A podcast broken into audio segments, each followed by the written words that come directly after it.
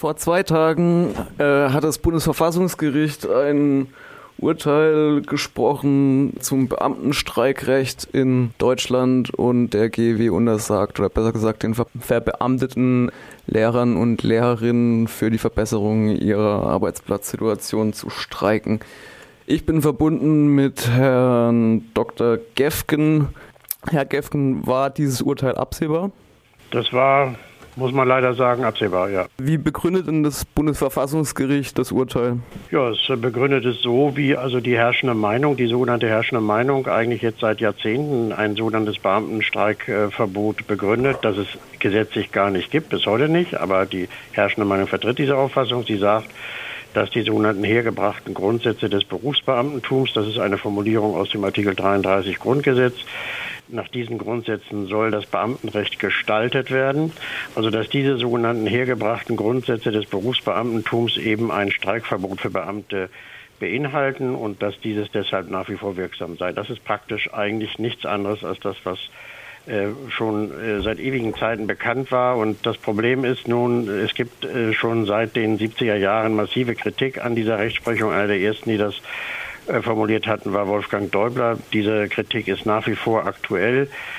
Die Gewerkschaften haben es allerdings versäumt, diese Kritik sowohl in der juristischen Debatte wie insbesondere auch in der Praxis, auch in den Gewerkschaften oder den Beschäftigten zu verbreiten. Das heißt auch darauf sich zu berufen, dass eben nach der Verfassung diese Argumentation des Gerichts und dieser sogenannten herrschenden Meinung keineswegs zwingend ist, sondern sie haben sich einfach darauf verlassen, dass dann in irgendeinem einzelnen Prozess oder vielleicht auch in mehreren parallelen Prozessen dann vielleicht irgendwann mal von einzelnen Richtern diese Argumentation übernommen wird und haben das dann gemäß dieser juristischen Logik bis in die letzte Instanz getrieben. In diesem Falle jetzt also bis zum Bundesverfassungsgericht und haben das bestätigt bekommen, was man eigentlich hätte erwarten müssen, wenn nicht, und das ist ja leider nicht geschehen, eine massive Kampagne auch äh, zur Aufklärung der Öffentlichkeit äh, dazu beigetragen hätte, Dinge etwas anders zu sehen. Also so wie wir das zum Beispiel aus der Emily-Kampagne kennen, worauf ja auch das Bundesarbeitsgericht, wenn auch sehr indirekt, aber doch äh, äh konsequent im Einzelfall reagiert hat. Das alles hat es nicht gegeben. Das ist sozusagen äh, hinter der Bühne äh, durchgeführt worden und präsentiert haben wir jetzt dieses Ergebnis.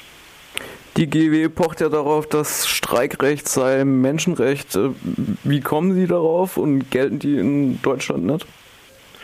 Also das Streikrecht äh, ist, das ist richtig, ist Menschenrecht nach der Europäischen Menschenrechtskonvention und nach der Europäischen Menschenrechtskonvention ist eben auch sogar ausdrücklich das Recht für Beamte in Anführungszeichen, also den, den Status eines Beamten wie in Deutschland gibt es ja nicht in jedem äh, europäischen äh, Land, äh, garantiert. Das ist also gar keine Frage. Es kann eingeschränkt werden, auch nach der Europäischen Menschenrechtskonvention für Leute, die hoheitliche Aufgaben wahrnehmen, also Polizei, Militär, Justiz. Äh, das ist nicht das Problem, aber eben für Lehrer, die in vielen, vielen anderen Ländern dieser Welt, nicht nur in Europa, äh, maximal und im Normalfall nur Angestellte sind und erst recht keine Beamten, äh, kann man, weiß Gott, keine hoheitlichen Aufgaben konstruieren. Das Bundesverfassungsgericht tut das äh, wenig überzeugend mit einer ziemlich wursteligen Argumentation, so ganz am Rande, meint aber im Übrigen, dass eben ja, die Europäische Menschenrechtskonvention eigentlich nicht so entscheidend sei. Die habe nur den Status eines äh, innerstaatlichen einfachen Rechts und nicht äh, erreiche nicht den Status des deutschen Verfassungsrechts und maßgebend sei ihm das deutsche Verfassungsrecht. Das ist eine vollkommen absurde Argumentation, denn das deutsche Verfassungsrecht garantiert im Artikel 9 Absatz 3 in der Koalitionsfreiheit eben das Streikrecht für jeder Mann und alle Berufe. So steht es im Gesetz. Für jeder Mann und alle Berufe. Ja, und sind das keine Beamten dann? Ist das weder, sind die weder erfasst von jedermann? Also jedermann heißt alle. Nicht? Da sind wir uns im Klaren, das ist etwas altes Deutsch, sind alle. Und Berufe, ja, sind äh, beamtete Berufe keine Berufe. Also der Gesetzgeber hat genau gewusst, weshalb er damals im Parlamentarischen Rat das Grundgesetz so formuliert hat.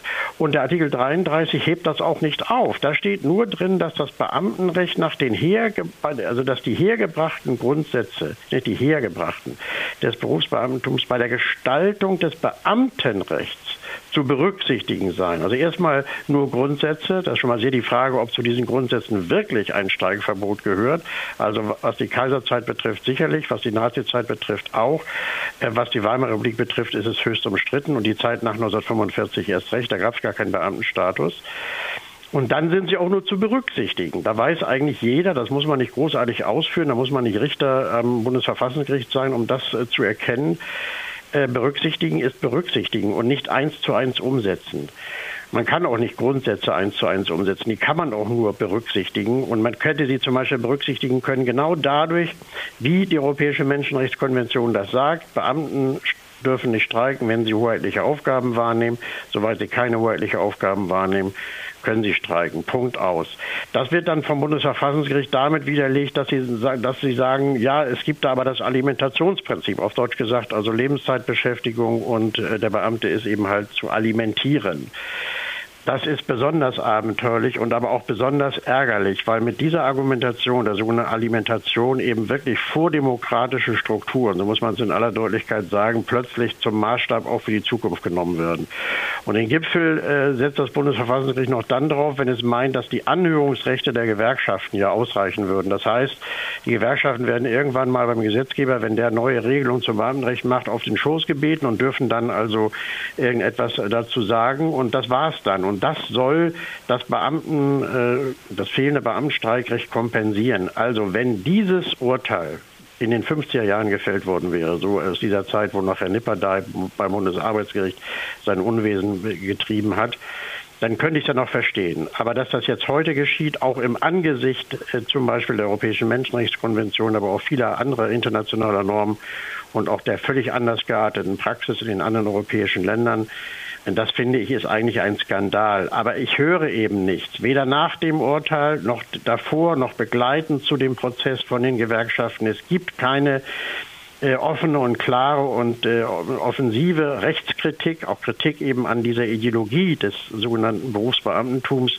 Und dann muss man sich nicht wundern. Also wenn Leute, die wieder zurückgehen in die 50er Jahre, plötzlich äh, eine solche Entscheidung fällen dürfen, ohne dass da irgendeine Art von Begleitmusik der Gewerkschaften zuläuft, ja, dann war das vorauszusehen und dann wir müssen ja mal darüber nachdenken, wird es wahrscheinlich in der Zukunft auch keinerlei Veränderungen mehr geben, denn wir wissen doch alle und wir sollten es wissen. Wir haben in Deutschland in den Gewerkschaften, aber auch innerhalb der Arbeitnehmerschaft bei den Beamten ein riesiges Problem mit der sogenannten Rechtsgläubigkeit. Das ist der Gott heute. Ja, es gibt ansonsten jede Menge Aufklärung und Tabubrüche, aber das ist heilig, sakrosankt, machen wir uns nichts vor. Und wenn man dann aber diese Steilvorlage dem Bundesverfassungsgericht liefert, dann muss man sich anschließend nicht wundern, dass dann die äh, Kolleginnen und Kollegen sagen, ja, ihr ruft uns zum Streik auf, weil wir dürfen ja nicht, wir können ja nicht. Ja, war das der Sinn jetzt dieses Verfahrens? Ich habe meine großen Zweifel. Also ich denke, diese ganze Strategie von dem Bundesverfassungsgericht war sehr, sehr unüberlegt. Man hätte sowas machen können, auch machen sollen, wenn man das öffentlichkeitsmäßig und auch in der Praxis vor Ort begleitet hätte. Aber nicht dadurch, dass man jetzt einfach nur Disziplinarverfügungen gegen äh, Beamte, die einmal an einer Streikdemonstration teilgenommen haben, vom Gericht überprüfen lässt. Das ist wahnsinnig äh, blauäugig und rechtsgläubig und mehr nicht. Ja, jetzt scheint das Kind ja in den Brunnen gefallen zu sein. Genau. Was wären denn die nächsten Schritte, die man gehen könnte? Ja, also äh, wahrscheinlich, oder ich ist glaube ich ziemlich deutlich, das hat die GW ja auch schon mal erklärt vor einiger Zeit, will man jetzt dann anschließend, nachdem man den Rechtsweg in Deutschland erschöpft hat, die ganze Sache beim Europäischen Gerichtshof für Menschenrechte äh, klären lassen. Dazu muss man natürlich erstmal ganz grundsätzlich sagen. Erstmal sind Gerichte, was politische Kräfteverhältnisse betrifft, ja nicht besonders immun. Also die sind ja nun nicht abhängig von Wahlen und äh, anderen Dingen. Trotzdem wissen wir seit der Emily-Kampagne, dass eben Öffentlichkeitsarbeit in diesem Zusammenhang und auch Kampagnen sehr wohl eine Rolle spielen können. Aber das war ein nationales Gericht. Hier ist es jetzt ein internationales Gericht. Das macht die Sache wesentlich schwieriger. Ähm, das heißt nicht, dass man sowas das nicht machen sollte, aber es heißt aus meiner Sicht, dass man spätestens jetzt damit beginnen müsste, eben neben dieser Prozessstrategie, die da offenbar dahinter steht, äh, die Öffentlichkeit systematisch aufzuklären und dieses Thema zu einem allgemeinen Thema zu machen, so wie das eben beispielsweise bei dem Thema auch Bagatellkündigungen und Verdachtskündigungen im Falle ähm, etwa äh, von Emily der Fall gewesen ist. Aber wir wissen, dass eben gerade auch bei der Emily erstmal der Rechtsschutz von der Gewerkschaft verweigert wurde und dass es ganz andere Leute waren, die dann mit ihr Solidarität geübt haben und äh, eben auch sehr erfolgreich im öffentlichen Raum reagiert haben und diese Aktion äh, eben mit äh, einer Prozessstrategie verbunden haben. Wenn das nicht läuft, dann befürchte ich, äh, dass der Europäische Gerichtshof keine großen Sprünge machen wird. Das ist auch immer ein Politikum. Also nicht nur beim Europäischen Gerichtshof in der EU, sondern auch beim Europäischen Gerichtshof für Menschenrechte äh, haben natürlich äh, Urteile des Bundesverfassungsgerichts Gewicht. Das wird vielleicht bei höchstrichterlichen Entscheidungen aus der Türkei oder vielleicht auch aus äh, Estland oder ähm, Bulgarien nicht so das Problem sein, aber Bundesverfassungsgericht natürlich schon. Das ist auch immer ein Politikum, wenn man dann plötzlich dagegen anjudiziert und deswegen mache ich mir da keine großen Illusionen. Ich bin selber Jurist seit über 41 Jahren. Ich wundere mich manchmal, wie die Gewerkschaften kritiklos einfach rein juristischen Empfehlungen von reinsten Juristen, Juristen reinstes, reinsten Wassers A Folge leisten und B dann eigene Aktivitäten parallel wenigstens dazu gar nicht mehr entfalten. Also wenn man Gewerkschaftspolitik als Stellvertreterpolitik für Juristen versteht, dann kann nichts Gutes dabei rauskommen.